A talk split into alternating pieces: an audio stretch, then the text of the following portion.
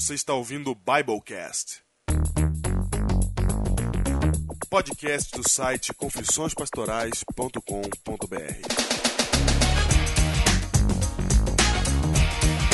Eu sou o pastor Diego Barreto, associado da Igreja Adventista da Alvorada, em São Paulo. Eu sou o pastor Júnior, distrital de Ubatuba, São Paulo. E eu sou o pastor André, distrital de Guape, São Paulo. Tá na hora da gente conseguir uns participantes de fora de São Paulo? é, Júnior, tá na hora de a gente chamar representantes, pastores representantes de outros estados do Brasil para comporem Biblecast aqui, né? É verdade. Só tem pastor de São Paulo, né? É. Apesar que hoje temos um do Japão, né? É verdade. Temos o Japão. Falando nisso, o pastor Flávio Nahara tem que fazer um tema conosco. Isso mesmo. Mas já combinamos já com o pastor representando o estado de Goiás? Isso. É Goiás, né? Goiás, Goiás. Goiás. Goiás. Pastor Washington Silva. É, depois dessa viagem que a gente vai fazer agora pro encontro de pastores, a gente vai voltar com contato. Isso mesmo. Nós vamos fazer até com o pastor da Bolívia. Da Bolívia, isso, da Bolívia. Muito bem, Biblecast número 41, Júnior. Estamos aí, firmes, semana após semana, novamente. Esta semana a gente vai fazer uma abertura bem curtinha para compensar da semana passada. Foi, porque na semana passada a gente tava com saudade de vocês, tinha muita coisa para falar. Exatamente. Então, o, o- lembrando que o reality show, olha aí, Júnior, Opa! escolhi ser pastor, volta na semana que vem, porque ele só vem a Isso. cada 15 dias. Sucesso, hein? Sucesso absoluto. O- você vai acompanhar a vida de dois jovens, um solteiro e um casado, que decidiram, que escolheram ser pastor. É isso aí, já. Se você não viu, ouça o Biblecast da semana passada, que você vai entender do que a gente tá falando. Muito bem, Júnior. E-mails essa semana. E-mails. No- E o e-mail vem do Japão, ô, ô, Diego. Ah, Hoje é dia de falar de Japão. hoje é dia de falar de Japão. E você sabe que com esse terremoto que deu lá no Japão, o maior da história japonesa, o sétimo maior do mundo. O maior da história japonesa? Isso é, Nossa, foi eu não sabia que era desse nível, não. O sétimo maior de todos os tempos, só pra você saber, é o princípio das dores, né? As dores de parto vão aumentando cada vez mais. Exatamente. E olha que lá, pra ser o maior, lá é terremoto é que nem chuva aqui. É verdade. E esse foi o maior da história, É que nem o sétimo maior da história da humanidade. As dores de parto, elas vão aumentando. Para que se você não sabe o que é isso, Cristo falou que os sinais da volta dele, quando ele fala de terremoto, eram como as dores de parto. Da que está para dar a luz. Vai acontecendo com mais frequência e com maior intensidade. Isso mesmo. Por falar nisso, o nosso e-mail vem do Japão. é isso, Diego? Exatamente, exatamente. Selecionamos aqui um e-mail do Japão que foi, eu preciso confessar pra vocês, o e-mail mais emocionante que eu já recebi aqui no Biblecast. Olha aí. Vou falar porque eu chorei, Júnior. Eu não aguentei, eu tava sozinho no quarto lá. Eu tava na sua casa até aí, né? Foi. Aí eu tava lendo lá o e-mail, eu falei, meu, não acredito. meu. E me emocionou muito o que mandou Adrian Matsuyama diretamente do Japão. Eu queria saber se o Adrian tá bem, hein? É verdade. Não, tá bem porque ele tá. Ele é da igreja brasileira, então ele tá naquela região do Flávio Nahara. Ok. Que a gente vai entrevistar já já. Oi, pastor Diego, olá, me chamo Adriano, moro no Japão atualmente e sou adventista. Nunca havia mandado um Twitter, e-mail, nada, mas acompanho o Biblecast quando já estava no capítulo 10, mais ou menos. Olha aí, Júnior, Opa! a gente fica em busca das pessoas e elas estão ouvindo quietinhas o Biblecast, escondidinhas. E esse aqui se revelou. Ele diz que ele ouvia quando ele fazia o boletim da igreja e o pastor dele, ele diz assim: Meu pastor Flávio Nahara me contou sobre o site que postei no boletim da igreja por algum tempo. Já ouvi todos os Biblecasts umas duas vezes cada um. Ouço a programação no meu carro ao ir e ao voltar do trabalho. Todos os dias. Minha esposa ouve vocês também todos os dias no seu iPod. Vou dizer um clichê, porém talvez vocês não tenham noção nenhuma, nenhuma mesmo, do quão importante tem sido o Biblecast nas nossas vidas. Meu, Veja só. quando ele falou isso, meu, eu percebi que eu realmente não tinha noção. Ele fala assim: obrigado de coração, obrigado por nos ajudar a cada dia, abre aspas, a renovar as nossas mentes. Romanos 12, 2. Ellen White diz: o Espírito nos ilumina nas trevas, informa nossa ignorância e ajuda-nos em nossas múltiplas necessidades. Mas a mente precisa, precisa dilatar-se constantemente para Deus. Obrigado pela iniciativa. Sei o quão trabalhoso e quanto tempo leva para editar podcast Em breve mandarei um áudio editado com a participação de todos os ouvintes Biblecasters daqui do Japão. Com perguntas ao pastor, testemunhos e muito mais. Todo, todo poder essa ideia, hein? São os heróis japoneses. Pode mandar um áudio com os heróis japoneses que a gente vai mais do que nunca publicar esse negócio. Vai ser muito legal. Heróis japoneses é bom, né? É o Seiya, né? O Shiryu. Não, não. Heróis japoneses não são heróis do Biblecast, são os samurais do Biblecast. Isso, exatamente. Mande pra nós o áudio aí com a voz. o Jiraiya, né? É. Jiraiya ninguém lembra, Giro. Jiraiya, Jiraiya, lembra sim. Que isso, Será? para. Será? Para, lembra sim. Carreguem esta cruz. Vocês um dia sentiram o chamado de Deus para serem pastores. Um dia Deus colocou em seus corações o desejo de servir. Um dia Deus lhe entregou um precioso rebanho. E um dia esse rebanho estará todo reunido em um só lugar, todos juntos. E quando te encontrar, seja aqui ou lá no céu, não direi nem sequer meu nome, apenas direi obrigado, estou aqui.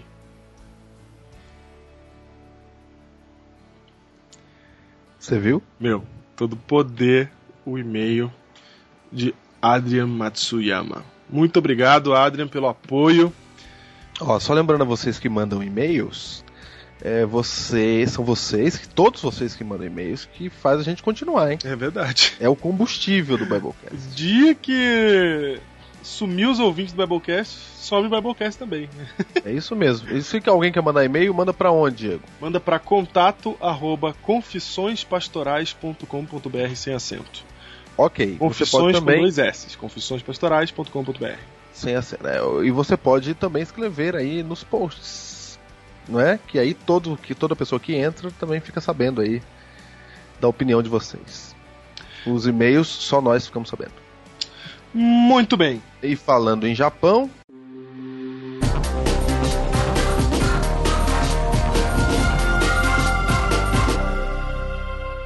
nós temos um correspondente. E Diego, eu vou falar um negócio pra você. O nosso correspondente, ele é tão correspondente que logo depois que ele falou com a gente, Ele deu uma entrevista para quem? pro jornal hoje, O jornal hoje da Rede Globo. da Rede Globo. Você que viu na sexta, ele falou lá. Você pode entrar no site do Jornal Hoje, na Rede Globo, e procure lá o vídeo. Brasileiros se assustam com terremoto no Japão. Brasileiros se assustam com terremoto. Não, brasileiros no Japão se assustam com terremoto. É isso. O primeiro depoimento é do pastor Flávio Nahara, nosso correspondente no Japão. E que estará eles- amanhã, Isso no sábado, dia 12.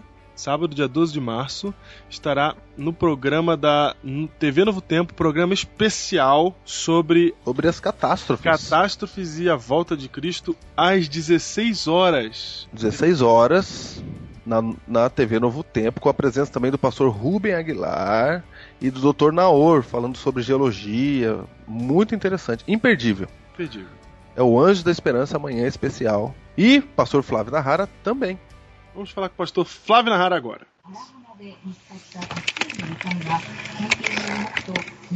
olha aí, ó. Alô? Alô? Opa! Tá vivo o pastor Flávio Nahara? Ai, meu Deus do céu. Opa! Estou vivo pela graça de Deus. Amém. Bem, puxa vida, hein? Nesse momento são meia-noite e 55 no Japão. Exato, exato. Pastor Flávio Nahara está com voz grog de sono. É, meu amigo, é. Apreensivo. Apreensivo, mas confiante no Senhor. Ontem era 3 horas da manhã, eu tava aqui editando o Biblecast, quando de repente eu vejo um tweet saltando nos meus olhos, pastor Flávio Nahara dizendo assim: terremoto no Japão agora. Foi. Como é que foi isso, pastor Flávio? Olha, é, eu tava, tava aqui em casa e, e às 2h50 da tarde, mais ou menos, é, eu comecei a sentir a casa balançar, né? E, e não Como é, é que é? fácil a gente, a gente ter, ficar sem, sem, sem, fica sem reação, né? É uma coisa que não tem, não tem o que fazer. Então a gente fica esperando para ver se a coisa vai, vai piorar, para correr, para sair, né? E, e a casa balançou, começou a tremer, eu comecei a ver é, as luzes da casa balançando e imediatamente peguei o telefone, liguei para minha esposa e ela já estava saindo também do, do, do, do prédio onde, onde, onde ela trabalha, junto com os outros funcionários e, e as pessoas chorando, né? Alguns já, já, já entrando em pânico. E ali a gente teve mais ou menos uma ideia de que onde quer que tenha sido, o epicentro teria realmente causado um grande estrago, como de fato aconteceu, né? Olha aí, e o epicentro foi perto daí? A sua cidade é onde mesmo? Olha, É- eu tô Toyota? na cidade de Caria, né? Caria, ao lado de Toyota, né? Onde Toyota é onde nós temos a, a igreja brasileira, aqui Caria é onde eu, eu moro e auxilio uma igreja japonesa. E a gente tá a cerca de 320 quilômetros do centro de Tóquio. É, nós estamos ao sul de Tóquio e o, o- a área mais atingida né, fica um pouco ao norte, um pouco acima né, de, de Tóquio. Ou seja, é, o terremoto foi sentido praticamente em toda a ilha País central, inteiro, né, a ilha de Honshu, a ilha central do, do Japão. Né. Puxa vida, você tem notícia de algum irmão nosso da igreja? Sim. Olha, de imediato nós entramos em contato os nossos irmãos aqui na nossa região, graças a Deus estão todos bem. É, nós temos um- uma igrejinha, um grupinho brasileiro também perto de Tóquio, é uma província que foi atingida, a província de Tiba. E eu Aham. liguei lá pro, pro, pro pastor Andy, que é um pastor venezuelano que trabalha com esse grupo brasileiro. E ele me disse que é, alguns irmãos não puderam voltar para casa, né? Os prédios, é, pelo que ele falou, foram interditados e esses irmãos estavam dormindo na casa de outros irmãos, né? Mas nenhum ferido, nem nada grave. Que bom. Boas notícias, então. Pra quem tem parente adventista morando nos Estados Unidos. Ô, nos Estados Unidos? No Japão, Ah! quebra o copo. Quebra o copo. Quebra o copo pra ele aí, viu? Quebra o copo.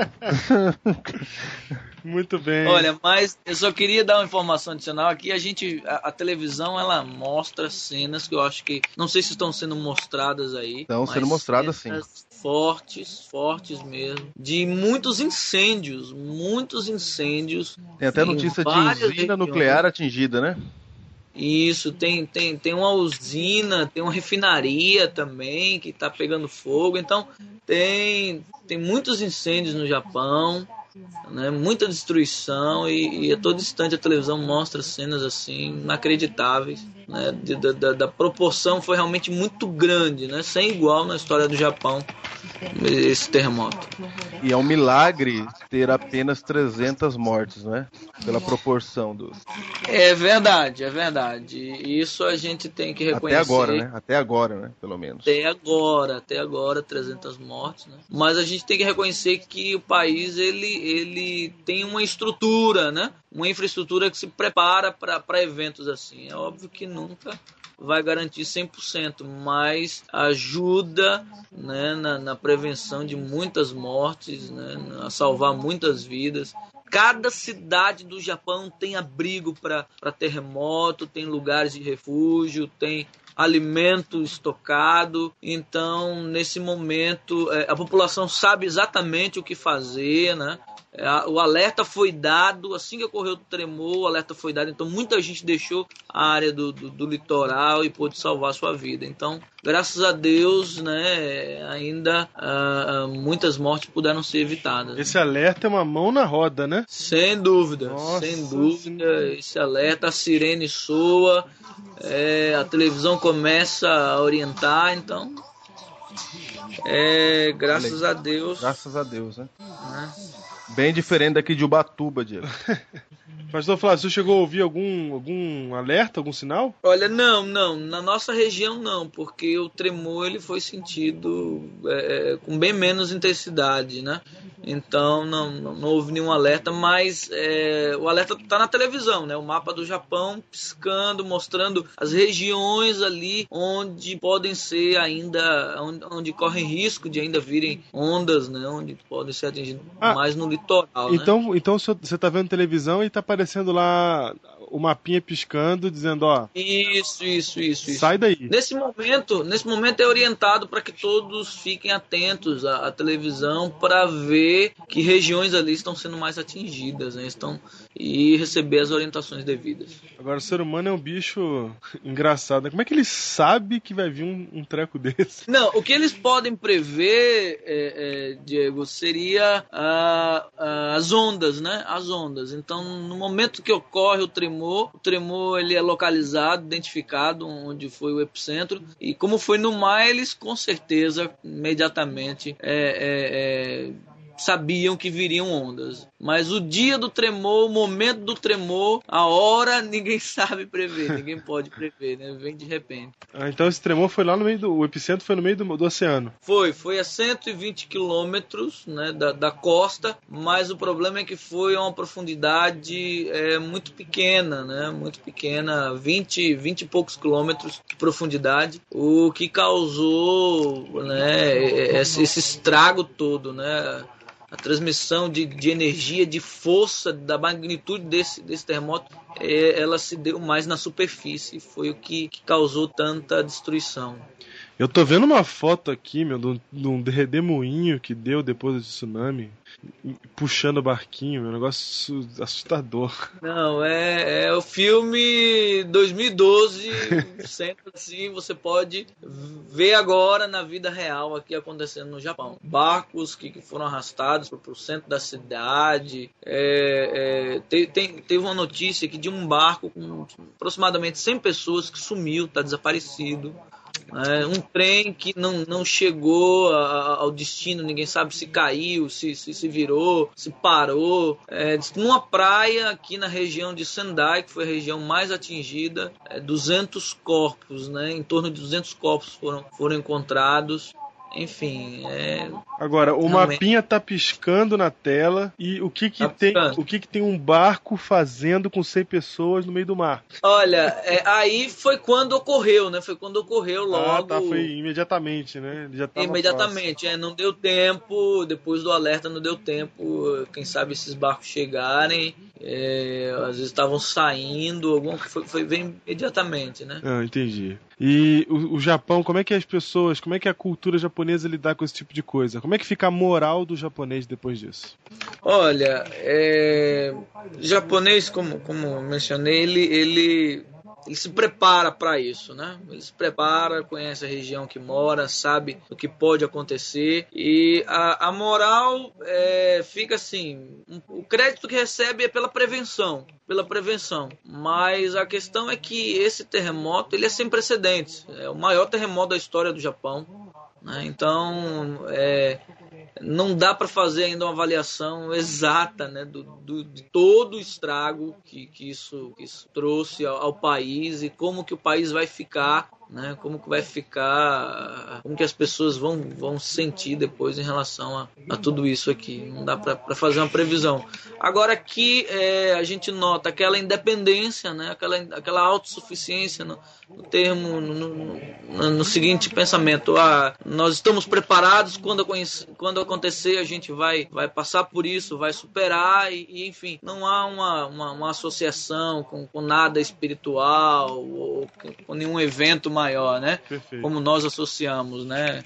Então, nesse aspecto é que é triste, né? As pessoas viverem essas calamidades e não associarem, não, não, não despertarem por que isso significa, né? É que o amor se esfriaria de quase todos. É tanta tragédia que pra eles é como a chuva. É, há sempre uma, uma, uma busca de uma explicação racional, né? E, enfim, nada, nada além disso. Entendi. Muito bem, pastor Flávio. Obrigado pela entrevista aí, obrigado por ficar acordado até uma da manhã para nos dar essa entrevista. E nós Ok. estamos orando aqui por vocês, para que tudo dê certo aí. Deus tenha piedade e misericórdia, mas a gente sabe que quanto mais a gente se aproxima do tempo do fim, mais essas coisas vão acontecer, né? É, a Bíblia, a Bíblia é clara ao dizer que quando ouvirem falar de paz, né, eis que virá repentina destruição. E é o que a gente está tá vendo. Né? Conclame ao povo aí que orem por nós, né, para que Deus nos proteja, nos guarde aqui, não somente a nós, mas todos, né, que, Isso mesmo. que a sua mão esteja sobre nós. Ok, obrigado, pastor Flávio, direto do Japão, agora sim, hein, para o Biblecast. É, no- nosso, nosso correspondente oficial do Biblecast no Japão, pastor Flávio É isso. Ok, um abraço a todos. Só para lembrar, você que ouve o Biblecast na, na sexta-feira, o pastor Flávio estará no programa ao vivo amanhã, direto a Novo Tempo, no, no Anjos da Esperança. Não é isso, pastor Flávio? Isso, isso, exatamente. Como assim, É, meu? Não tô sabendo disso não. Ah, Diego. Aqui é o Biblecast. Que isso, meu? Sério? É, logicamente. Recebemos um, um- um contato aí e o pastor Dailson vai, vai estar falando. Nós vamos estar falando com o pastor Dailson, né? Falando um pouco aí do que, que a gente está vendo aqui. Então não perca Japão, aí né, amanhã por na. TV Novo Tempo, às 14 horas, é isso? E isso com o Dr. Naor e Dr. Rubem Aguilar. Amanhã ao vivo no especial Catástrofes Naturais e a Volta de Cristo. E o pastor Flávio Narrara estará participando. Olha aí que maravilha. Pastor Flávio Narrara, você tem uma missão, de algum momento lá você fala assim, Biblecast. Ok, ok. brincando. É, é difícil não sua missão. Planta uma, uma mensagem subliminar lá. É, Obrigado, pastorzão. Vai dormir em paz. Tá, joia. Um abraço e conclame o povo aí pra orar por nós aí, tá bom? Pode deixar. Hora importante. até mais, pastor. Um abraço. Você ouviu aí a entrevista diretamente do Japão com o pastor Flávio Narrara. O pastor Flávio Narrara, que agora está ficando famoso, vai pra TV Novo Tempo. Sim. Sabe o pastor Flávio Narrara? Ele apareceu primeiro aqui, né? É, você, vocês têm que saber que ele primeiro apareceu aqui. agora briga pelo pastor Flávio É Narrara. verdade. Mas a gente pode brigar, porque a gente é, né? É, lógico. Deixa nós. De- Deixa nós. Deixa nós.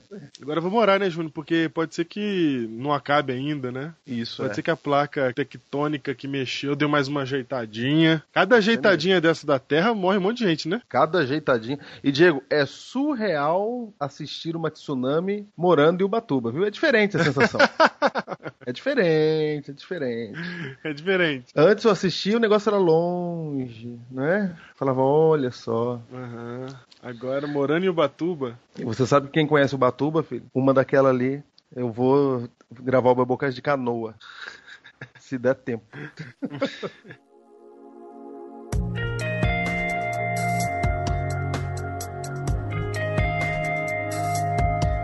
I am sinking in a river that is raging.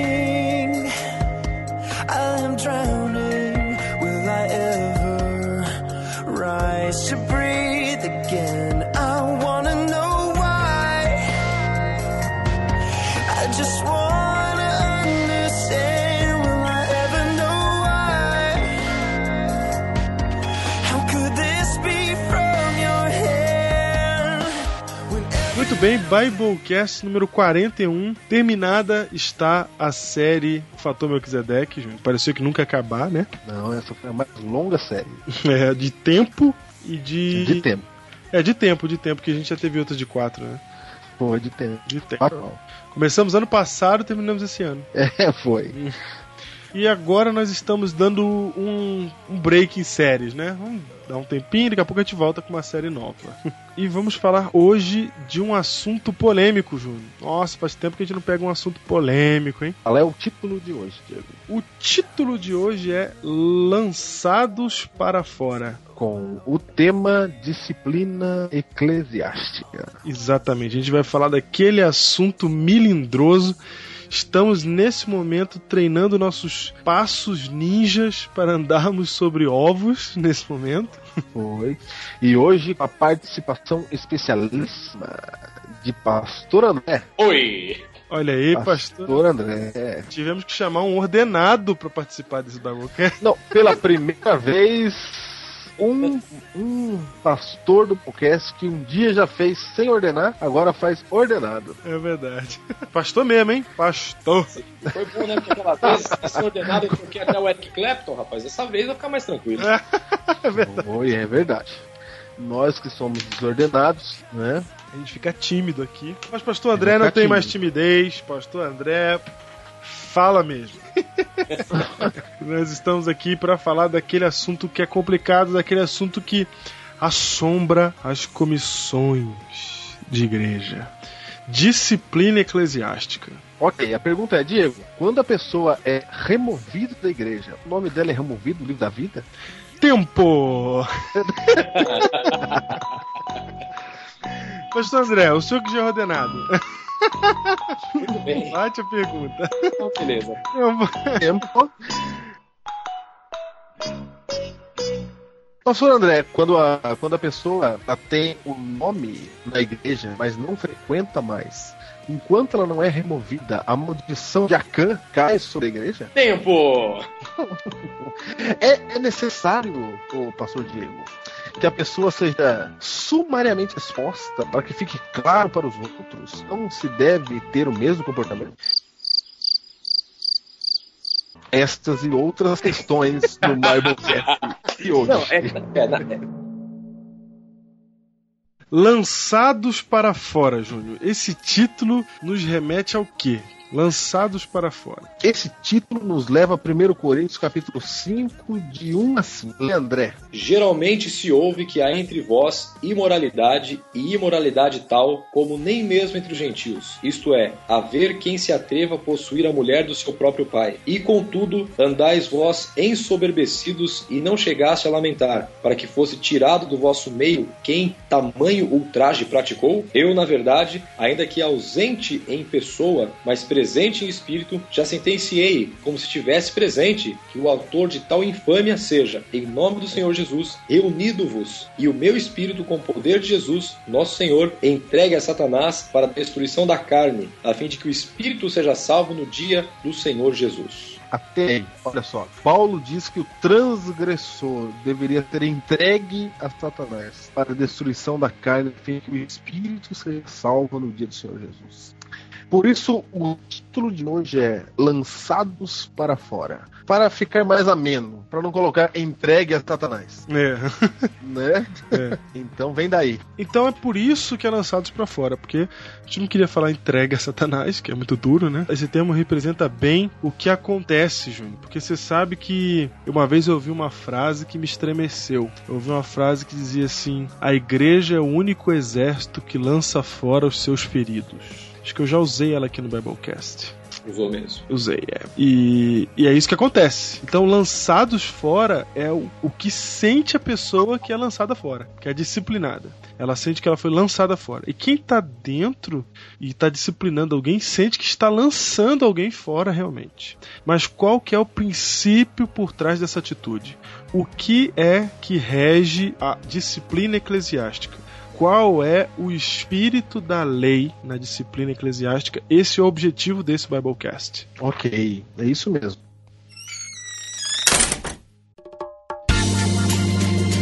Diego, em 1 Timóteo capítulo 1, verso 20, diz assim, ó, confirmando o nosso título de Coríntios, tá? o texto de Coríntios, diz assim, e dentre esses se contam Himeneu e Alexandre, os quais entreguei a Satanás para serem castigados, a fim de não mais blasfemarem. Ou seja, a primeira constatação é que disciplina eclesiástica é bíblica É, ela foi praticada pelos apóstolos.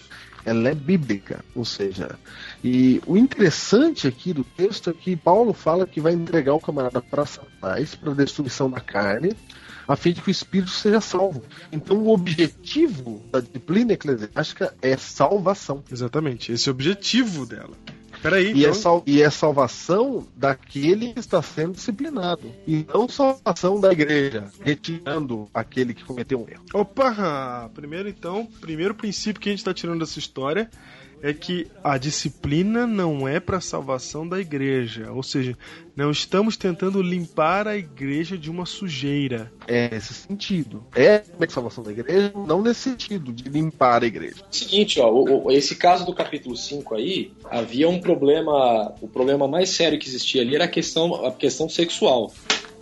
E aí Paulo faz uma divisão bem clara entre a aprovação e desaprovação de Deus, entre a questão da santidade e a condenação infinita do pecado. Porque uma coisa é você estar salvo, uma coisa é, é que o pecado é condenado. E essa condenação do pecado tem uma consequência. Uhum. E aí ele trabalha com, a- com essa consequência da questão da, da- de ser lançado para fora, né? Ou até pegar uma, uma palavra que é meio, meio uma palavra que é meio Satanás. é, excomungado, talvez. Acho que é meio católica essa palavra, né? É, totalmente. E- mas essa é mais ou menos a ideia, né? Tirado da comunhão. Agora, exatamente, agora, esse tirar da comunhão é que é o seguinte: é, as atitudes que eles estavam tendo eram atitudes condizentes com o mundo. Então, se o cara tá no mundo, ele tem que ver no mundo, ele não pode é, viver dentro da igreja e fazer as coisas no mundo. Nesse sentido aqui, com relação a- a- aos atos sexuais ilícitos, né? que ele estava tratando. Então, quer dizer, você está dentro da igreja, mas você está nas suas atitudes fora da igreja, o que te dá a condição total de fora da igreja mesmo. E você só vai ter consciência de que você precisa estar salvo quando você está fora. Mas é, aí eu acho que existem dois casos. Você está citando um deles. Um dos casos é quando a pessoa ela tá fora da igreja tá- mesmo e tá lá tá indo à igreja. Por exemplo, o cara tá indo na igreja, mas ele vai pro, pro pagode, ele bebe, ele fuma, ele, Uhum. ele usa droga, ele, ele faz sexo não nessa nessa nessa ordem, não nessa intensidade, não nessa quantidade, mas entendeu? O clima, o, o espírito dele é, é ele tá fora da igreja, mas só vai pra igreja no dia de culto. Então Uhum. esse é um personagem. O outro personagem que existe é aquele que tá na igreja, faz as coisas da igreja, mas escapole numa coisa bem feia, vamos supor, engravidou a namorada e Uhum. agora ele precisa passar pela disciplina eclesiástica. Então acho que tem esses dois lados. Realmente, esse que você está citando aí é uma questão de coerência a disciplina eclesiástica. Ela é um ajuste de contas. Uhum. É um ajuste de. não- Nem, nem vou dizer de contas, um ajuste, um ajuste da realidade mesmo. O que você é? Você não é cristão. Então, vamos deixar isso bem claro. Mas tem o caso do cristão, que é cristão, que quer ser cristão, que faz tudo para ser cristão, mas deu errado, pecou. E foi Mas- um pecado daqueles que, que, que estão na lista dos pecados que vão para Caso próprio para a igreja. isso, que vão para a disciplina eclesiástica. Então, inclusive, vamos discutir isso. Quais são os pecados? Por o- que que mentir, mentir, E orgulho não é? Orgulho não, não, não tira da não igreja, tem. mas é, sexo fora do casamento tira, por exemplo. É isso. Ah, cara, é- vai falar desse negócio, é um negócio tão complicado, cara, porque é, é, vira uma hipocrisia tão grande. Porque. Ué, não deixa virar, não. Não, porque, exatamente, porque pecado, cara, é pecado. A mesma. Porque se você disciplina o cara, porque o cara transgrediu o sábado, mas você não disciplina o cara porque ele tá falando mal do, do, do irmão dele, cara, a gente é hipócrita. Não, acho que não. Não, porque a disciplina não é a disciplina de Deus, a disciplina da igreja. É, Só se a gente confunde disciplina da igreja com disciplina de Deus. A da igreja é a disciplina que é público. Porque não é a disciplina de, de Deus. é uma disciplina social. social, É. só ali. Não é só. A gente não disciplina o orgulho porque não é do nosso alçado, não é da nossa conta. Deus fala, sou eu que resolvo, na verdade, todas as disciplinas. Por exemplo, quando a gente disciplina alguém que adulterou, se ele pediu perdão na hora, lá depois, logo depois do adultério, ele está perdoado por Deus. E a gente vai disciplinar ainda. Exatamente. Essa É, é é, essa é a questão que você perguntou, porque nesse sentido, o cara pode ser removido da igreja, mas não, o nome dele não foi removido do, do livro da vida. Lógico Opa, já não. achamos uma, uma, uma- resposta para uma das perguntas? É, Exa- É, por isso que eu falei, por isso que eu falei, depende da situação. Porque pode haver a situação que o, o nome do cara tenha saído do livro da igreja, também tenha saído do livro da vida. Pode. pode ser, mas é em, na grande minoria dos casos. A gente não tem como Na julgar. verdade, é, não tem como contar isso. Se sair, saiu, se sair, não saiu, não é da nossa conta. Ah, Então, o livro da vida do céu. É, essa é uma coisa que acontece na Câmara do Coração. Isso, É. então, o livro da vida do céu não é, não é da alçada de nenhum pastor. Exatamente. Exatamente. Não, a disciplina eclesiástica é aplicada, e essa, essa é justamente a história que é colocada aqui em 1 Coríntios capítulo 5. A ideia da disciplina aqui é que a pessoa sinta aversão pelo pecado e a necessidade de voltar à comunhão da igreja. É isso. Uhum. É- Essa é a ideia do capítulo 5, da- de- do versículo 1 a 5 aqui. Isso.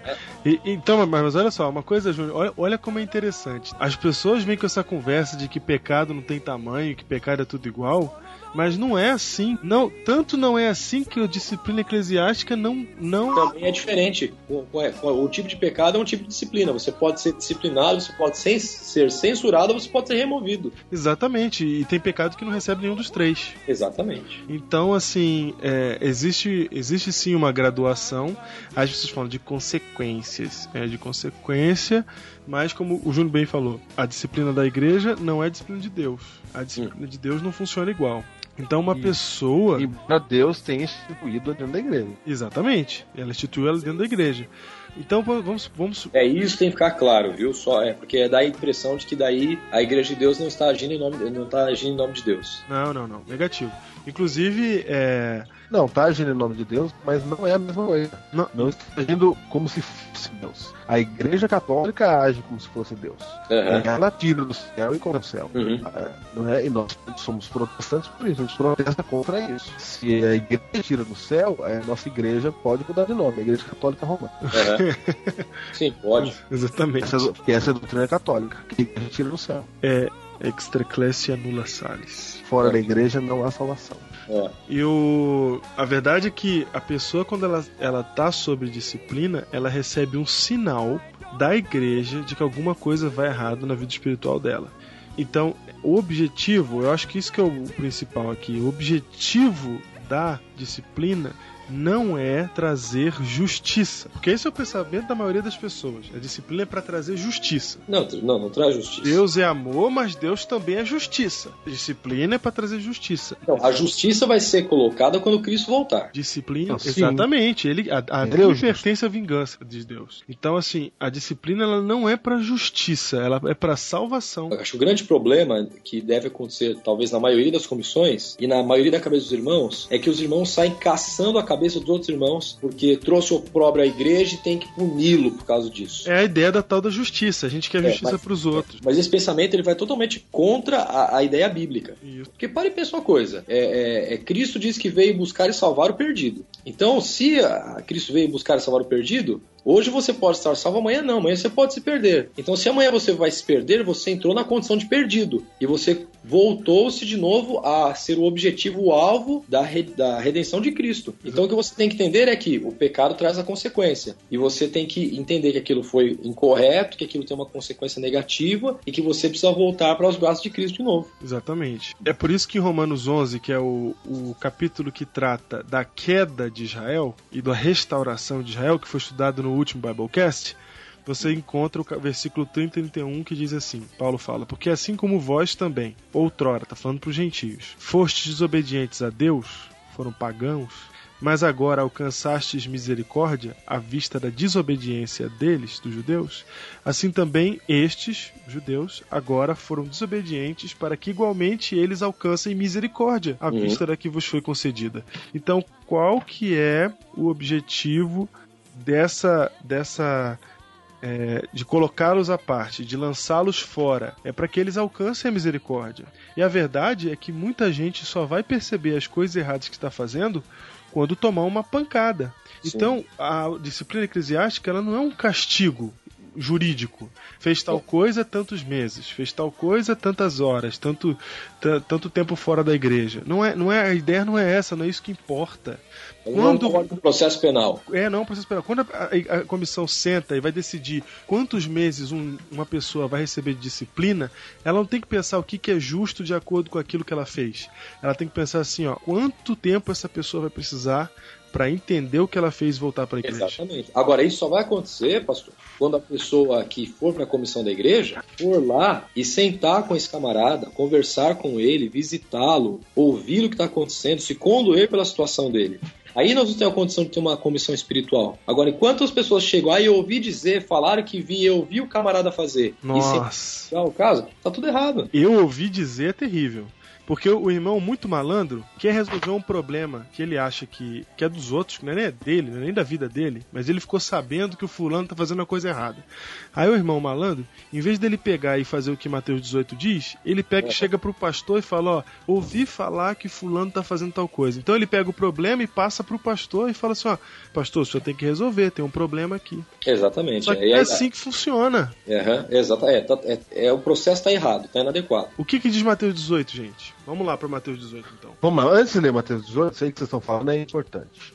O que gera isso aí que você está falando, Diego, é o seguinte: quando acontece uma coisa errada, porque a natureza do, do povo, do mundo, das pessoas, é assim. Se ela é tratada com injustiça, é busca tratar os outros com justiça. Cristo falou assim: ó, do jeito que você julgar, você vai ser julgado, né? Aham. Na verdade, Cristo está dizendo assim: ó, se você tratar uma pessoa com rispidez, ela passa a tratar os outros com rispidez também. Uhum. Aí você gera um círculo de pessoas na igreja querendo ver o mal dos outros, porque fizeram, trataram ela mal. É isso mesmo. Você entende? Ela foi tratada mal, por exemplo, foi tratada mal. Eu entendo. Ou ela, sei lá, disciplinaram ela porque ela cometer qualquer erro. Ou Ela alguém da família dela. Isso, ela fica esperando esse erro acontecer com outra pessoa pra essa pessoa também ser punida. O que fizeram comigo, tem que fazer com outro. Isso. Entende? Entendo. É, mas aí o espírito cristão passou longe desse lugar, né? Não, não, não. Mas o Espírito cristão tá passando longe há muito tempo das igrejas. Nesse Então. sentido. Esse é o problema, porque a gente, a gente, nós somos o povo remanescente. Nós queremos ver Jesus voltar. E nós não, não conseguimos amar nem o nosso irmão que senta no mesmo banco de igreja que a gente, nós estamos mal. Claro, claro. En- Então, então o primeiro ponto é o seguinte: disciplina eclesiástica é bíblica, correto? Correto. Certo. Então vamos pro segundo ponto. Como ela deve ser aplicada? Mateus 18. Mateus 18. E o terceiro ponto é em que casos, tá? Que vai explicar por que, que você, que fica sabendo de- da vida de alguém, não tem que procurar o pastor para falar disso. Ok. Vamos lá. Mateus 18, verso 18. De 15 a Verso 18. 15, 15, 15, é 15, 18. 15, 18. Vou, lerei. Assim, ó, se teu irmão pecar, vai arguí-lo. O que seria arguí-lo, Diego? Vai perguntá-lo. Vai conversar com ele. Conversar com ele. Vai arguí-lo Que, entre ti e ele só. em que, Ó, percebeu que coisa interessante? Certo? Vai falar com ele só você. Se, olha o que ele diz aqui, ó. Se ele te ouvir, ganhaste o teu irmão. Assunto encerrado, diz a Bíblia. acabou. Correto? Quer dizer, peraí, peraí, peraí, peraí. Quer dizer que se ele falar assim pra você, nossa, eu fiz mesmo, eu tava errado, nossa, como eu falhei, você não sabe como eu fico me remoendo, Jesus já. Jesus tá tocando meu coração aqui, meu. Nossa, eu fiz tudo errado, desculpa, nossa. Ora comigo, irmão. Isso. Se ele fizer isso, acabou, não tem comissão? Lógico que acabou. A Bíblia diz: ganhaste o teu irmão. Olha aí, acabou. Não precisa levar pra Isso. comissão, pro pastor, pra ninguém. Não, lógico que não. Vamos lá, continua. É qualquer pecado isso aqui, viu? É pecado levar, né? É pecado É contar. pecado. Se você contar, você tá pecando, olha só. Se, porém, não te ouvir, aí leva pra comissão, né? Não. Não, é, ainda não. não, Toma ainda contigo uma ou duas pessoas, para que pelo primeiro duas ou três testemunhas toda a palavra se estabeleça. Aí você chama o pastor. Ok? ok. Ok. Uhum. Pode chamar o pastor que não é público ainda. Não é público ainda, hein? Contou o pastor. Se quiser contar pro pastor direto, também não tem nenhum problema. O pastor não vai ficar levando o caso seu pra comissão. É, o pastor não faz isso. 17, né? Verso 17. Terceiro versículo. Aí, muito bem. Se levou o pastor resolvido, ganhaste o teu irmão. Ok? É. Se ele não os atender, dize-o à igreja. Esse dízio à igreja aqui, esse dízio à igreja, o, o André e Diego, na minha cabeça, não é falar para a comissão da igreja ainda. Na minha opinião, que eu aprendi com o pastor que me ensinou, não é a comissão da igreja ainda. Esse dízio à igreja é assim, ó. Percebeu? Você já levou uma pessoa, você já levou mais duas e não resolveu. Agora conta pra igreja. O que a igreja vai fazer? A igreja vai, vai um batalhão falar com ele. Vai fazer serenata, entendeu? Entendi. Vai lutar, vai visitar. A ig- Não é conta pra igreja, não é pra igreja apedrejar, é pra igreja abraçar. É pra salvar. Diz a igreja, não é? Uhum. E aí a igreja fala assim, "Ah, era pra igreja na hora de uma comissão, ali na hora que leram na frente uma remoção, o, o que, o que Deus queria que a igreja falasse assim, vocês nem contaram pra nós, pra gente poder visitar, pra gente poder abraçar, fazer uma serenata, ver se voltar pra igreja, vocês não fizeram isso. Diego, na minha opinião, lá no Antigo Testamento, Deus tinha umas censuras lá que eram barra pesada. É, é verdade. Por exemplo, lá não removia da igreja, lá apedrejava. É, matava mesmo. Eu acho que quando Deus mandou apedrejar, ele queria gerar o seguinte sentimento no, naquele que estava disciplinando. Era para as pessoas pegarem a pedra na mão Ah, e falar assim, e chorar, desesperado, falando, Deus, nós não vamos fazer isso. Isso é muito terrível. Deus criou algo terrível, entendeu? Para causar um choque. aham. Porque era, aquilo era uma lição se- sendo dada. É. Eu acho que era para Deus falar assim, não, é para você ver o, ter, ah, o quão terrível é o pecado, e era para os membros da igreja chorarem, Diego, falar assim, eu não vou tacar as pedras de jeito nenhum, vamos dar um jeito de perdoá-lo, mas o que, que aconteceu, Diego? O pessoal gostou de tacar uma pedra. O povo catou a pedra, mas com gosto, e falou, vamos tacar pedra mesmo. Gente, Deus ter olhado e falou assim, não, gente, eu falei para pedrejar, era para horror, era para causar espanto, para vocês nunca mais cometer esse erro, nunca mais você ia, você ia educar o filho e falar assim, filho, você não faça isso, eu nunca pego uma pedra contra você, nunca. Deus que acontecesse isso, mas não, simplesmente eles queriam atacar a pedra mesmo. Que esse não seja o seu sentimento. Você que é membro de comissão de igreja, você que faz parte é, da liderança da igreja, que você não pegue a pedra com gosto. É, eu, eu, eu ofereço Chorando. uma proposta aqui, pastor Júnior. Vai. As pedras pelos cravos. Os cravos na sua mão, né? Exatamente. Isso mesmo. Era assim que Deus queria. Então, Isso é diz a igreja. Por quê? Porque a igreja aqui no verso 17, ela está sendo colocada como agente de salvação também. Aham. E não de julgamento. Olha lá. E se recusar ouvir também a igreja, a comissão não, não, não conversa com ninguém. Entendeu? Se recusar ouvir também a igreja, entende que a igreja foi tentar falar também, amigo, abraçou, etc. Aí sim considera o gentil e publicano. Olha, então, olha só, considera o gentio e publicano. Aí sim. Fora da igreja, pagão e, e não é só pagão, mas como pecador, publicano, né? Isso. Olha, então, É olha só a ideia que a Bíblia está passando. É assim, ó. Eu fiz um eu cometi um pecado, aí veio um irmão falar comigo, eu falei: "Sai daqui, irmão, não quero saber". Aí o irmão foi, chamou o pastor ou chamou outra pessoa. Aí vieram conversar comigo de novo, falar: "Meu, você tá errado e tal, não sei o quê". Aí eu falei assim: "Não, não acho que eu tô errado, eu tô certo". Aí vai, chama a igreja, fala: "Igreja, vamos lá ajudar a salvar ele". Aí vem a igreja querendo me salvar, faz bolinho, vem na minha casa, faz Santa. Isso. Fa- faz Santa não, faz pôr do sol comigo, Pôr pequeno sol, grupo. isso. Aí me abraça, me diz que me ama, eu falo, eu não gosto de vocês. Chega. Aí nesse caso, Só nesse caso. questão de coerência se dirá é pagão e publicano. É, fala assim, ó, como é que você vai considerar a gente público? Não é? Aí não vai considerando assim do seu jeito, não. O verso 18 explica como é que você vai fazer para considerar a pessoa gentil publicana. Agora é a comissão da igreja. Como se faz? Vai. O verso 18 diz assim, ó, Então, peraí, veja que o clima de exclusão é um clima totalmente diferente daquele clima do cara que fez, que sabe que tá errado, que assume que tá errado, que quer mudar. é isso. É totalmente Aí diferente. é totalmente diferente. Agora, em ver, se ele, é, se, ele, se ele mudou, que mudar é diferente. Agora só o verso 18. Em verdade vos digo que tudo que ligares na terra terá sido ligado nos céus. E tudo que desligares na terra terá sido desligado nos céus. Deus está dizendo assim, continuando, 19. Em verdade também vos digo que se dois dentre vós sobre a terra concordares a respeito de qualquer coisa, agora é a comissão, entendeu? Aham. que porventura pedirem, seriás concedido por meu Pai que estás no céu. Porque onde estiverem dois ou três unidos em meu nome, ali estou no meio deles. O verso 18, Deus está falando assim: você vai considerar gentil e publicano, mas com muito cuidado, filho, porque se você fizer errado e ele se afastar da igreja, saiba que se você ligar na terra, você fez ele sair da igreja, liga no céu, filho. Pode ser que ele não volte nunca mais. E a culpa é sua. Então, na hora de você considerar gentil e publicano, você faz isso com muito carinho. Você reúne uma comissão de dois ou três, trata com carinho, não é? Não vai sair virando as costas pra pessoa, porque senão ela pode não voltar mais. E aí o que você ligou na terra, que foi a disciplina, vai ser ligado no céu.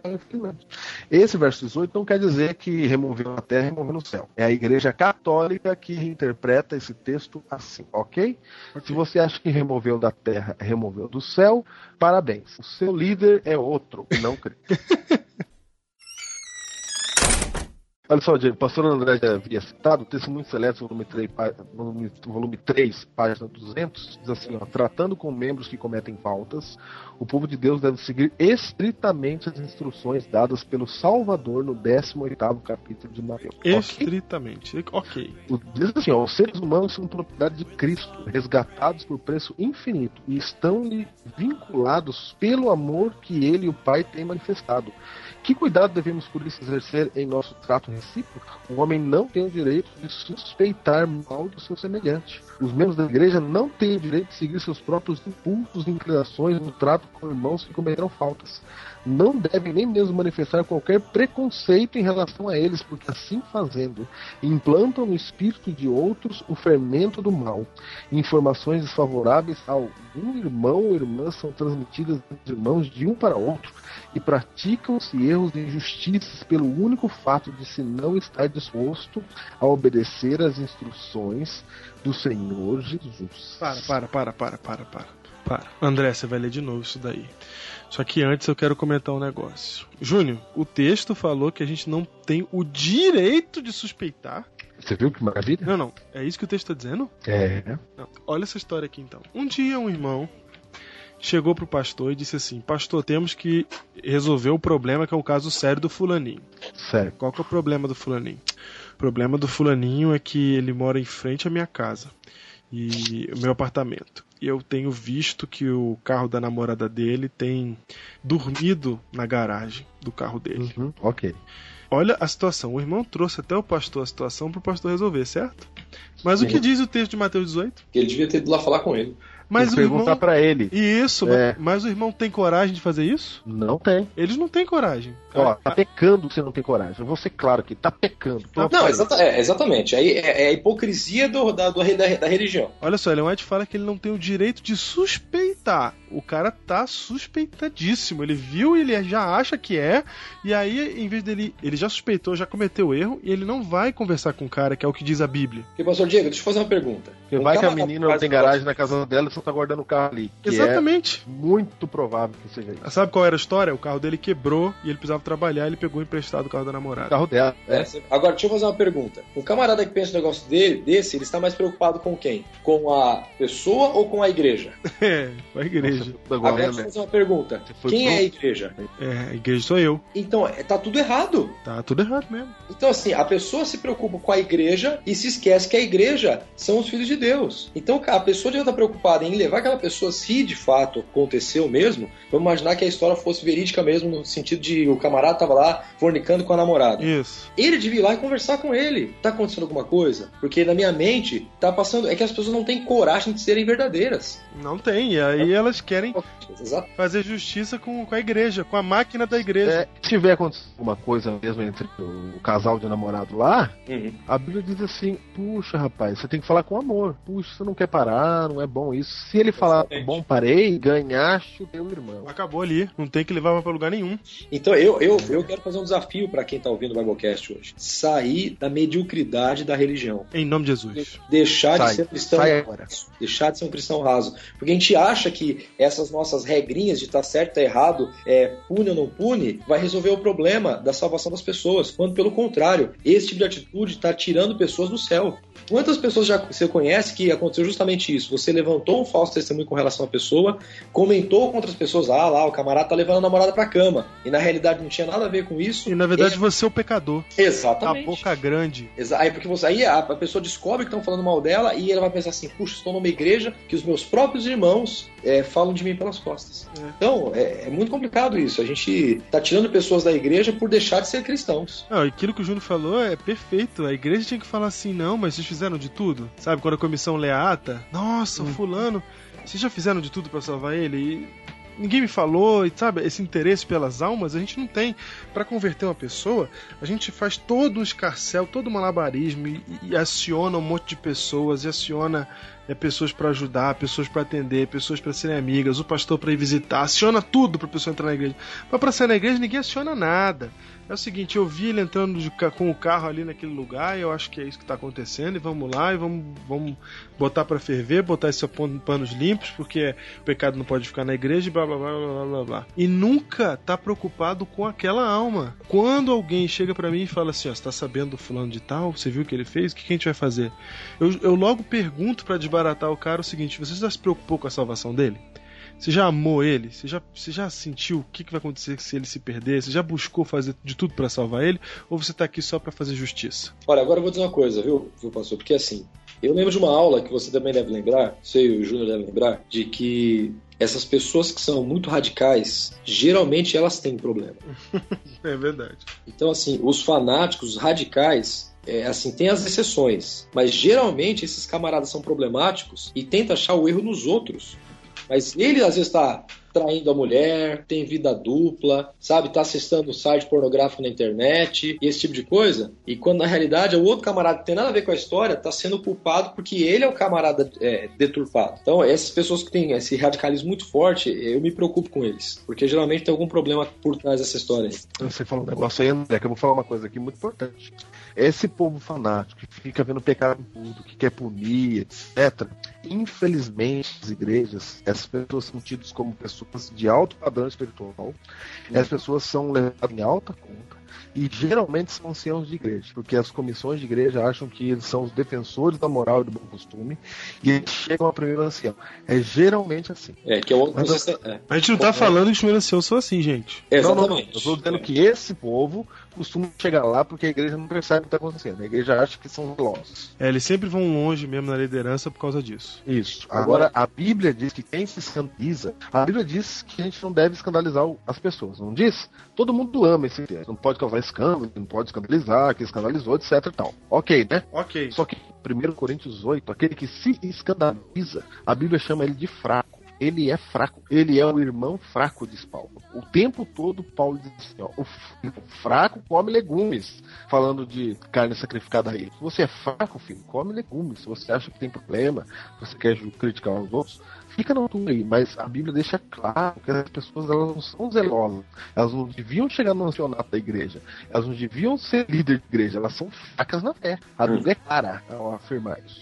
Agora, é, só entrando nesse aspecto, eu não sei se eu vou acabar desfocando um pouco o assunto que a gente está tratando, mas eu tenho um estudo aqui na minha mão que fala sobre a questão da espiritualidade da vida das pessoas. E esse estudo separa a, a igreja, os membros da igreja, em dois grupos, grupo A e grupo B. Diz o estudo que o grupo A ele é focado naquele. Ele entende que a pessoa justa é aquele que faz e o injusto é aquele que não faz. Esse é o grupo A. O grupo B entende que o justo é aquele que crê e o injusto é aquele que não crê. E aí no grupo A, que é aquele que acha que o justo é o que faz e que o injusto é o que não faz, você tem então o, o grupo dos legalistas. E o grupo B, que é o justo para ele é aquele quem crê, ou o injusto é aquele que não crê, você tem o grupo do liberal, dos, dos, né, do liberalismo. E, a- e aí você pega, tem uma porção de textos é, em Mateus, capítulo 5, capítulo 7, é, os falando desse, justamente desses dois grupos. Mateus 5, 20 diz: se a, se a vossa justiça não excederem muito a dos escribas e dos fariseus, jamais entrareis no reino de Deus. Falando para os legalistas. E aí diz Mateus capítulo 7, 21. Nem todo que me diz Senhor, Senhor entrará no reino dos céus, mas aquele que faz a vontade do meu Pai, falando então para os liberais. Então eu penso que nós é, é, precisamos ter um equilíbrio com relação a isso, porque nós quando nós tratamos de disciplina eclesiástica, ou nós pendemos para o liberalismo, ou nós pendemos para o radicalismo. Nós nunca temos uma, é, assim, uma visão equilibrada, que eu penso que é aquilo que nós estamos tentando passar aqui no Biblecast, que é a visão bíblica da situação. É, é, nesse estudo aqui, falando dessas áreas espirituais, ela demonstra, esse estudo demonstra que essas duas áreas tinham que se juntar. Então, diz aqui o, o resumo do estudo, né? Essas são as áreas da verdadeira espiritu- espiritualidade. Não são basicamente externas, mas são internas, profundas. E diz o seguinte: a área interior é o primeiro lugar onde perdemos a verdadeira espiritualidade. E o pecaminoso ato exterior é simplesmente o resultado. Então, essas pessoas que muitas vezes levam as pessoas para a comissão da igreja para caçar a cabeça delas, nesse estudo aqui que eu estou dando assim uma, uma breve pincelada, que é um estudo grande, elas estão com problema espiritual. E na realidade, talvez ela esteja com seu nome riscado do livro da vida. Então tem que ter um cuidado muito grande com isso. Então, nós que estamos é, exercendo a disciplina eclesiástica com o intuito de resgatar, temos que fazer isso conforme a luz bíblica, para que a minha vida espiritual não seja prejudicada e eu, com aquela intenção de que estou exercendo a justiça de Deus, estou perdendo a salvação de Cristo. Caminho a Cristo, página 32. Hermói diz o seguinte: Guardai-vos da procrastinação, não adieis a obra de abandonar os vossos pecados e buscar por Jesus a pureza de coração. Nisto é que milhares e milhares têm errado para sua perda eterna. Não me demorarei aqui sobre a brevidade e a incerteza da vida, mas há um terrível perigo, perigo que não é compreendido suficientemente em adiar atender à voz suplicante do Espírito Santo de Deus, preferindo viver em pecado, pois isto é o que é, na verdade, esse retardamento. E isso serve para a pessoa que cometeu o pecado e precisa ser disciplinada, e isso serve para as pessoas que estão disciplinando. Porque às vezes a pessoa que está disciplinando, como eu disse, é aquela que está longe de Deus. Perfeito. Agora que a gente está falando de equilíbrio, em momento algum nesse Biblecast a gente está dizendo que não é para que, que a disciplina eclesiástica está errada e que não é para ter disciplina eclesiástica na igreja. Pelo contrário, nós estamos querendo nortear aqui exatamente como que ela deve ser feita e processada dentro da igreja de Deus. Então, a gente viu aqui as bases, a gente viu como funciona, que, o que, que você deve sentir, o que, que você deve pensar. André, mais uma vez, lê pra gente aquele, aquele, aquele texto de Ellen White. Testemunhos Seletos, volume 3, página 200. Tratando com os membros que cometem faltas, o povo de Deus deve seguir estritamente as instruções dadas pelo Salvador Salvador no 18º capítulo de Mateus. A gente fez diferente disso até agora? Até agora não. Não, não. Só pra deixar claro, vai. E aí tem o texto, né? E aí ela continua dizendo aqui: Os seres humanos são propriedades de Cristo, resgatados por preço infinito, e estão-lhe vinculados pelo amor que ele e o Pai têm manifestado. Que cuidado devemos, por isso, exercer em nosso trato recíproco. O homem não tem direito de suspeitar mal do seu semelhante. Peraí, olha só. Falou que as pessoas foram compradas com o sangue de Cristo. O valor é do sacrifício do Senhor, Jesus. E a gente fala muito disso quando a gente está falando de salvação, né? Quando a gente quer converter as pessoas, a gente fala, mas ele morreu por você. Olha só o sacrifício que ele fez por você, etc e tal. Mas na hora de excluir as pessoas, a gente não pensa nisso. Não, Eu penso que, entre outras palavras, pastor, o que está deixando, tentando deixar claro aqui, o Espírito Profecia, a Bíblia, é não sente no trono de Deus na hora da disciplina. Exatamente. Discipline tendo a consciência de que você também é um pecador. De, de acordo com o que a gente lê em Mateus 18, disciplina é o último recurso. Exatamente. é. Vai lá. Os o... membros da igreja não têm o direito de seguir seus próprios impulsos e inclinações no trato com irmãos que cometeram faltas. Não devem nem mesmo manifestar qualquer preconceito em relação a eles. Hum. Assim fazendo, implantam no espírito de outros o fermento do mal. Informações desfavoráveis a algum irmão ou irmã são transmitidas entre os irmãos de um para outro e praticam-se erros e injustiças pelo único fato de não estar disposto a obedecer às instruções do Senhor Jesus. Ou seja, se você não seguir o que nós estamos dizendo aqui no Biblecast, meu amiguinho, você tá mal. Diego, Diego, nesse mesmo detalhe aí, ó. Vai. Olha, olha, olha o que continua dizendo, ó. Não conteis a outros o caso de vosso irmão. Olha, percebi. Confia-se o caso a uma pessoa, a outra e mais outra, e o mal continua crescendo até que toda a igreja venha sofrer. Resolve o caso entre ti e ele só. Este é o plano divino. Não te olha só o versículo. Não te apresses a litigiar, para afinal não saberes o que has de fazer. Podendo confundir o teu próximo. Pleiteia a tua causa com teu próximo mesmo, e não descubras o segredo do outro. Olha só, Provérbios 25, 8 e 9. Não tolereis pecado em vosso irmão, mas também não exponhais, não o exponhais ao próprio, a vergonha, aumentando assim a dificuldade, de sorte que a repreensão pareça vingança. Corrige-o de- do modo posto palavra de Deus. Diego, eu vou ler Provérbios 25, verso 2, que diz assim: ó, A glória de Deus é encobrir as coisas, mas a glória dos reis é esquadrinhá-las. Olha só. A glória de Deus é encobrir as coisas. E é completamente o contrário do que eu tenho visto. Eu não sei como que é em. Iguá não é assim. E o Batuba tem não, também não. porque Eu cheguei aqui agora. Amém? Não é? Amém. Não, não porque eu cheguei agora e agora eu vou resolver. Porque eu não vi nada disso acontecer.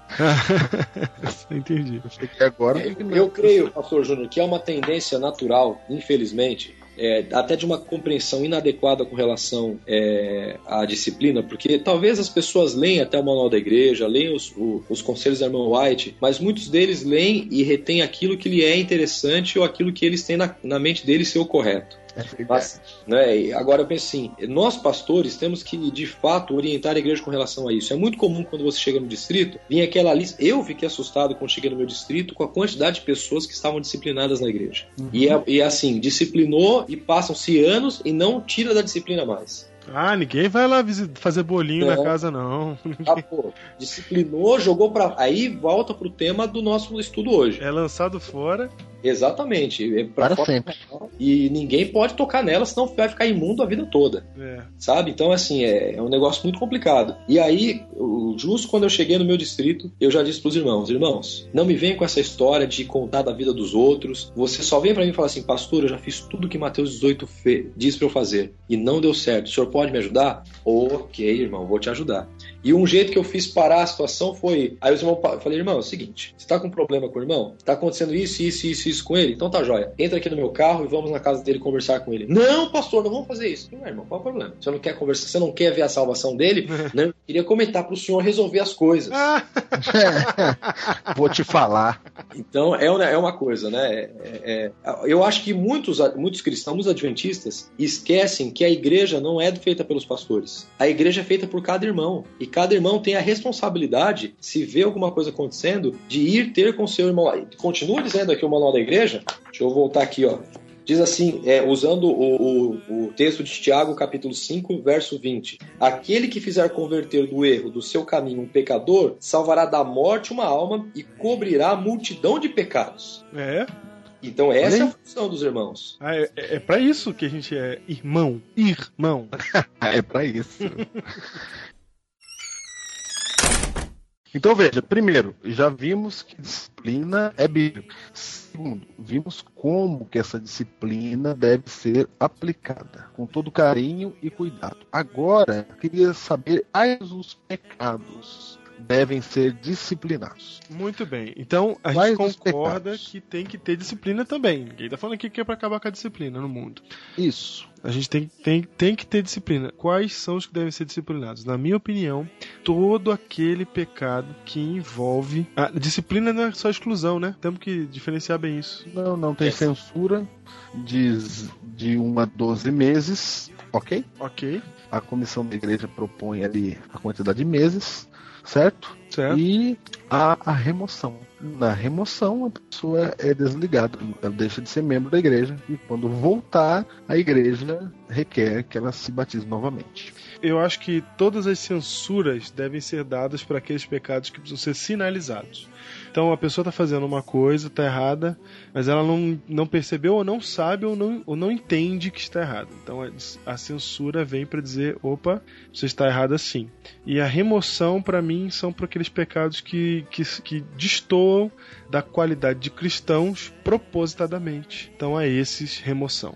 Ok. E, e por isso que a Não, igreja. há, há- há alguns casos que a remoção é direta, Certo. Uhum. entendeu? É, Mesmo isso que que não igreja foi propositadamente. Ok, como? O adultério, por exemplo. É, isso que eu ia dizer. Por isso que a igreja adventista, Adultério é quando, remoção direta. é, quando vai ter um. Se não houver casamento, né? Se não houver casamento. Se não houver casamento, exato. Não, não, se não. Ah, É, sim, é. sim, sim, entendi, não entendi. casamento. Funicou, Pronto, casa- funicou e não quer casar. É, pronto o casamento. Não pode querer casar daqui a um ano também. É, ou casou. Aí é diferente. Ok, então só uma, só uma, uma, uma questão aqui. É, a Igreja Adventista do Sétimo Dia tem, para ter os seus membros batizados, ser aceito no hall de membros da igreja, há uma ficha batismal. E essa ficha existe ali as doutrinas da igreja, As regras do clube. exatamente, por assim dizer, né? E a pessoa assina essa ficha de que está disposta, por amor a Cristo, a seguir as orientações que são bíblicas que estão na, naquela ficha.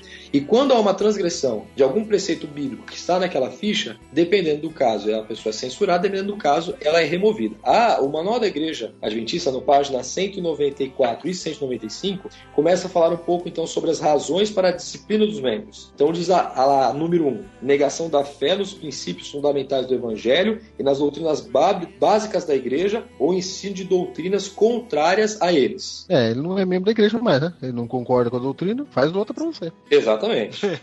E, e isso aqui, e você vê, não estava nem falando. Fica à vontade. A gente pode. A gente fica amigo do mesmo jeito. É, mas você não quer É. brincar do mesmo brincadeira. Refaz. Se você é membro aí do. da Ku Klux Klan, você quer matar os negros. É, a sua fé é essa, então você fica à vontade nela aí, ó. e- Mas fica lá. Não vem querer ser um cara da Ku Klux Klan aqui na igreja adventista.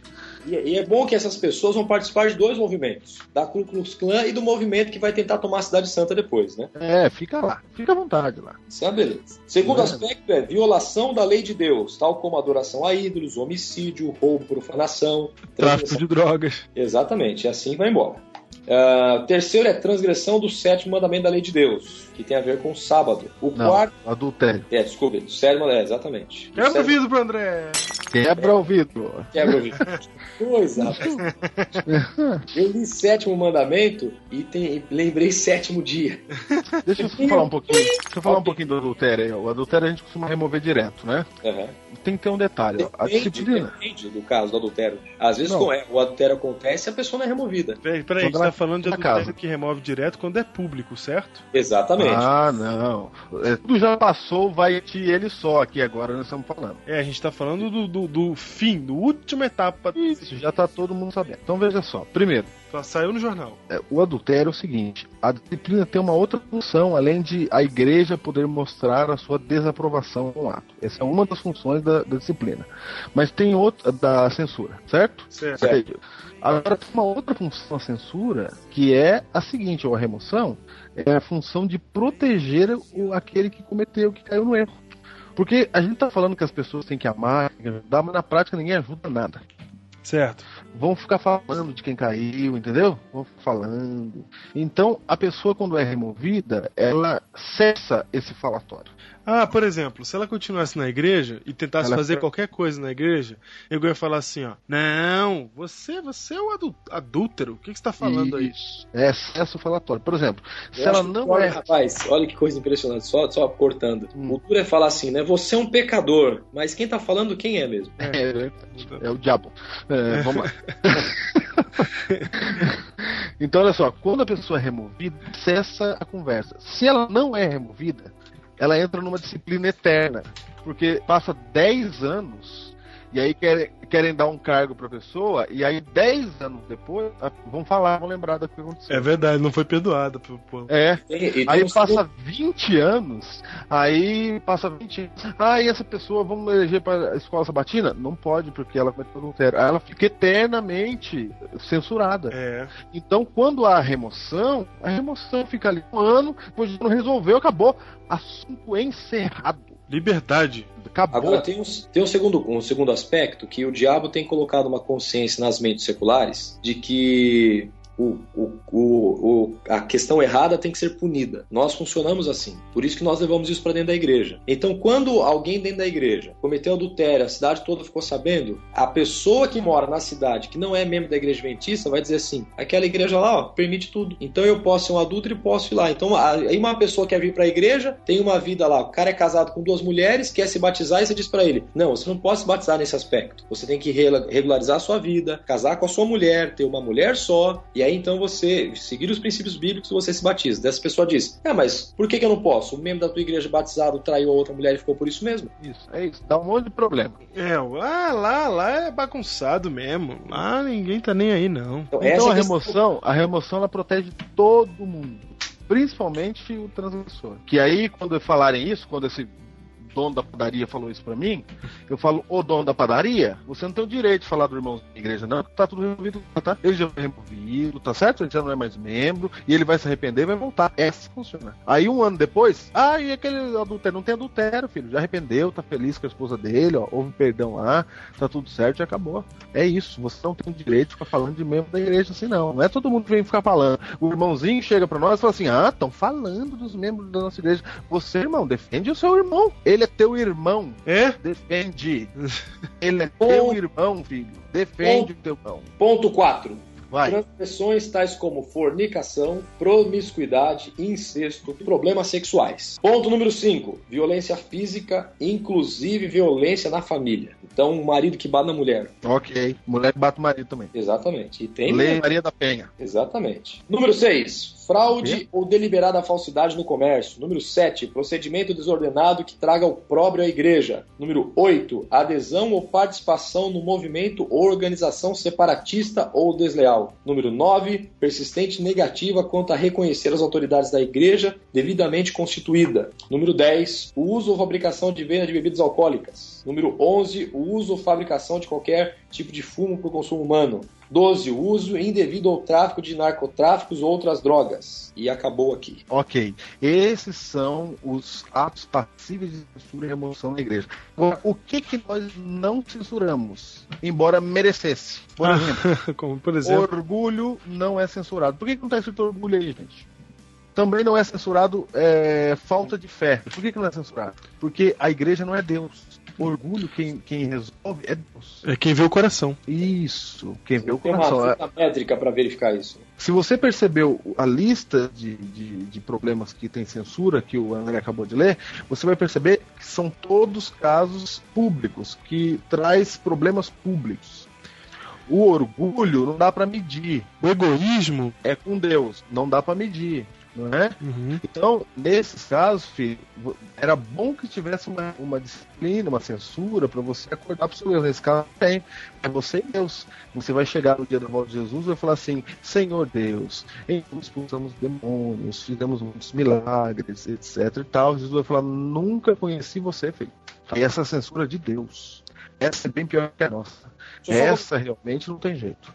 Então veja, só para você saber, a censura da igreja não é não é não é, é ipsis literi assim o caso de Deus mesmo, porque uma pessoa pode ser censurada e já ter pedido perdão a Deus. Vai. É, só complementando aqui, ó, é, no- diz o manual da igreja na página 195, no entanto, em caso de flagrante violação da lei de Deus, que haja trazido opróbrio público para a igreja, esta poderá considerar necessário que, mesmo quando houver feito confissão sincera, seja um membro removido da comunhão da igreja para proteger o bom nome e as normas cristãs desta última. É Então, que foi o que a gente falou, que é Exatamente. convite direto. Você É, falou então vermelho direto, vermelho direto. Exatamente. E aí diz aqui na página 186, a igreja tem o dever de tratar do processo disciplinar dentro de um tempo razoável, não é? Pastor, tem que disciplinar amanhã. Razoável. E também não é daqui a cinco anos. Exatamente. E então comunicar suas decisões com delicadeza e prontidão. A aplicação da disciplina em si é um processo doloroso, uma coisa que aumenta a frustração e o sofrimento do membro individual e da própria igreja local. É a demora na administração da disciplina. Então, é um processo doloroso para a igreja. É, eu- às vezes a gente vê que algumas pessoas ficam felizes por ter disciplinado alguém. Então, se isso acontece, alguma coisa está mal com essa pessoa também.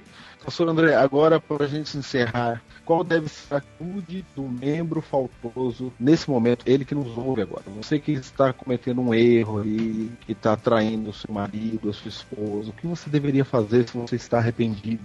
Primeiro, eu acho que você não tem que ficar com medo da disciplina eclesiástica, da censura. Você não tem que ficar com medo. Você tem que resolver seu caso. Eu acho que você deve procurar o seu pastor e você fala com ele com carinho. Ele vai, ele vai, ele vai te tratar com carinho e vai resolver de forma mais discreta possível. E daqui um ano vai estar tudo certo. Você vai estar recebido de volta, vai se arrepender, você se arrepende e volta. É isso. Eu acho que você deve.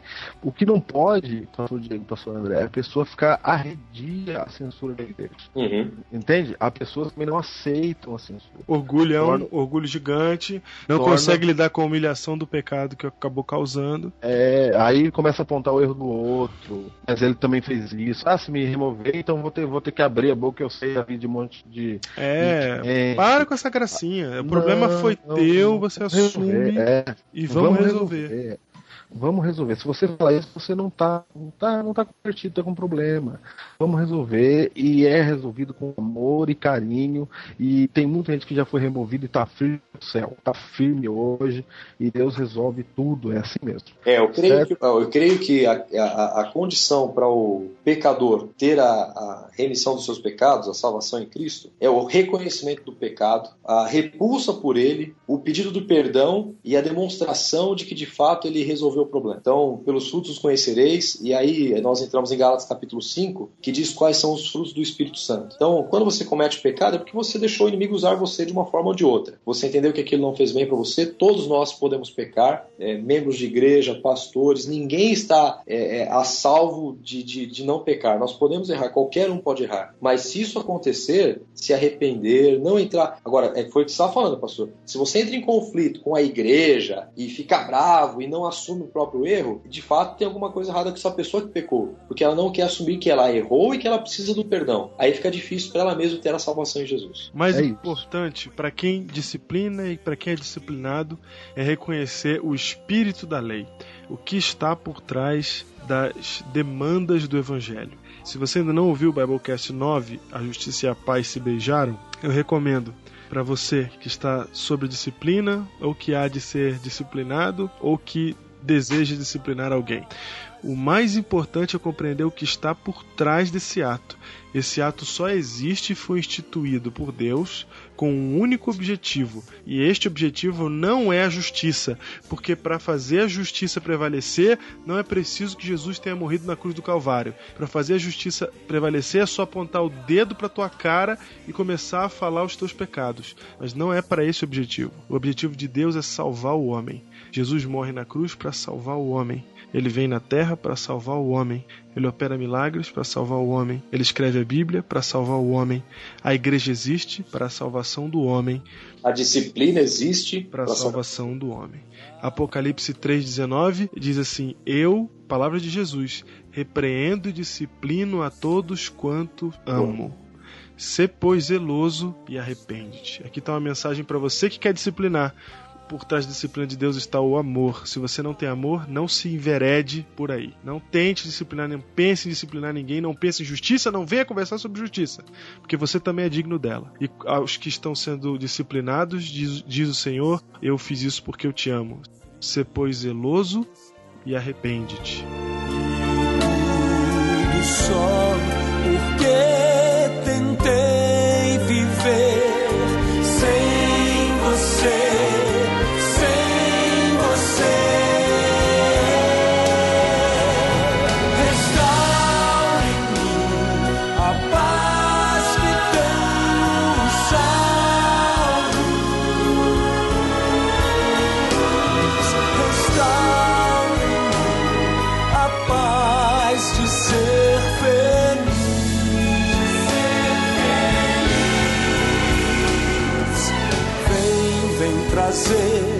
O amor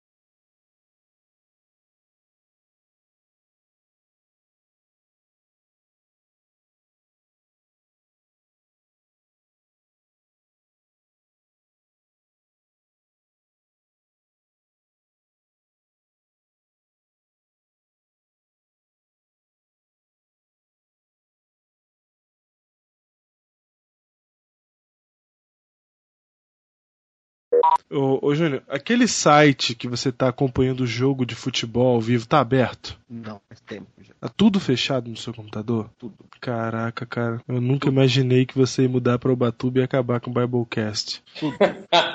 é, tá, a sua voz tá que nem Tá um- rádio AM, rapaz. Tá horrível, meu. Falhou um monte de coisa que você falou aí. Dá pra entender, mas tá falhando, entendeu? Ah, meu. Tem que tentar outra hora então, meu. É, Tá fechado, meu. é duro.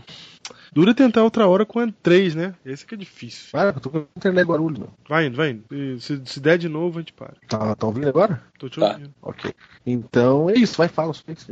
Júnior, Júnior, Júnior, Júnior, eu tô percebendo que quando você fala alto, corta mais. Fala mais baixo pra eu ver. Só pra testar. Tá bom. Vai. Eu não falo nada, né? Não, fala. Vê se tá bom agora. Não, fala mais baixo. Tá bom. Não, fala a frase inteira, pô. É, então vai. Neguinho vem com essa conversa. Ai, lá vou eu usando neguinho de novo. Só Neguinho. quando o André tá aqui que eu uso neguinho. André, amanhã 9 horas você tá acordado? Eu estou. Então vamos ter que fazer isso amanhã, não tem jeito. Por quê? Ah, porque não funciona tô, tô, tô, tô a internet, meu. E vai funcionar amanhã, meu? mas- Ah, não sei se vai funcionar amanhã. Se não funcionar amanhã também a gente vai fazer o quê? Não funciona, não funciona. Tá, Não dá, não dá pra gravar assim. então falou. Guarda essa parte aí. Tá, vou guardar aqui. Boa noite então, gente. Rapaz, agora Alô. que eu tô gostando do tema aqui, Hã? Então, agora que eu tava gostando do tema, Eu também, meu. Achei que você não ia estar aí. Eu não tava mesmo. Ah, não? Che- Chegou a imagem aí? Nem vi, peraí. Gmail. Olha só! Todo poder, meu. Bom, assim? Ótimo. Gostou do cabinho do Biblecast abraçando a galerinha? Ficou legal, né? Foi, ficou legal o cabinho. O povo sendo abraçado aqui. É. Belém, então. E o, o João, conser- João- consertou o olho do João? Consertou naquele dia, no dia seguinte. Bom, falando em João, É. é isso que acorda o João. Falou, Gil. Beleza, até mais. Tchau. Tchau.